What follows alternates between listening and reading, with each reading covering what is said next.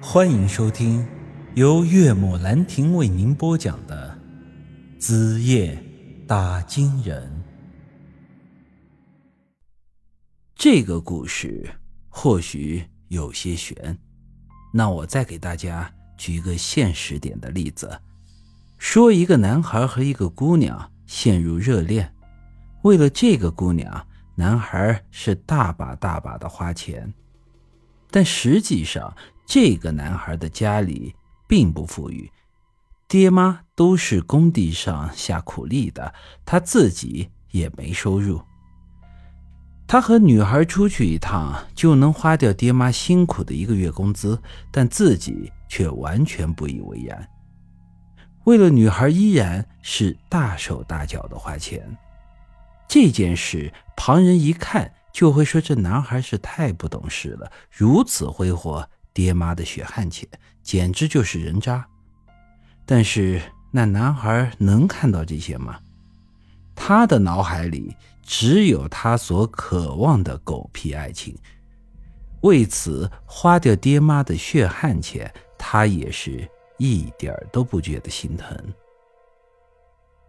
这就是选择性的忽略掉了其他事情的不合理性。人们说热恋中的人是傻子，其实也是这个道理。咱再说回孙老爷子的事情，他当了百年的鬼，唯一的愿望就是看到孙家后人开枝散叶。如此百年的执念，肯定是比。我以上举例的两种情况还要深。这时候，要是女儿女婿给他送个十个八个的曾孙子过去，老爷子铁定会喜欢上天。至于纸娃娃、假女婿这些不合理的东西，他是看不到的。所以，我觉得干爹的这个主意妙极了。不过，唯一的问题，他也说了。二狗家人得配合，假扮女婿的时候得自然些，千万不能露了怯。天亮之前，我回到了村子，找到二狗，跟他说，只要他配合我，我就一定帮他把事情给解决了。他当时也是很痛快的就答应了。之后又是一阵千恩万谢的话，这些话我已经听得。耳朵都起茧子了，一夜的忙活，我整个人是累得不行。早上回家之后，我是躺床上就睡着了。谁知道这一觉睡得有些过了，醒来的时候已经是当天的半夜。这时候，舒瑶正躺在我的身边。媳妇儿，你怎么不叫我起床啊？我这都睡过头了。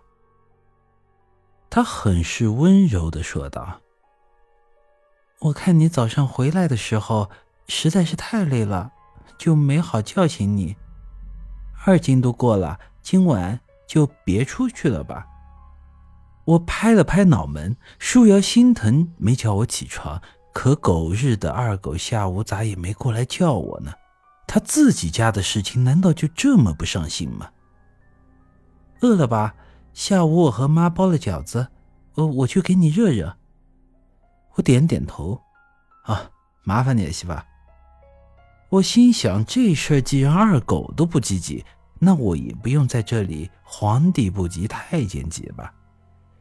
买年画布局的事儿还是明天去办，今晚正好吃了饺子休息一下。我也挺长时间没搂着媳妇儿睡觉了。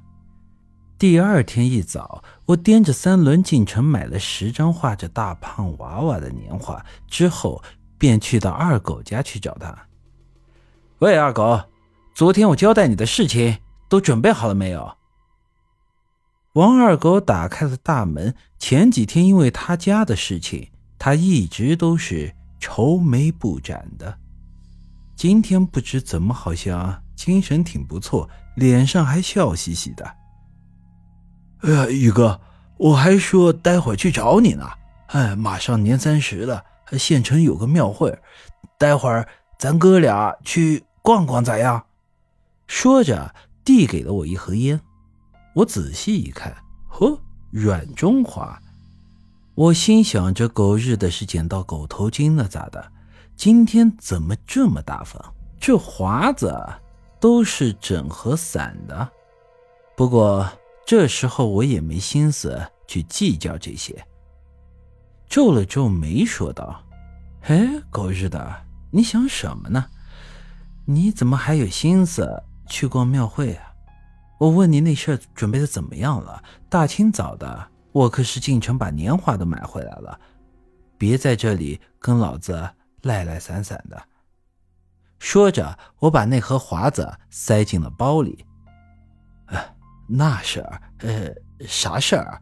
大过年的，呃，吃好玩好最重要。别嘀咕了，宇哥，跟哥们儿去逛庙会吧。待会儿我再请你吃点好吃的。今天咱哥俩的消费我全包了。哎，我说你小子是故意装傻呢，还是昨天晚上睡糊涂了？那孙莹莹这事儿，话还没说完。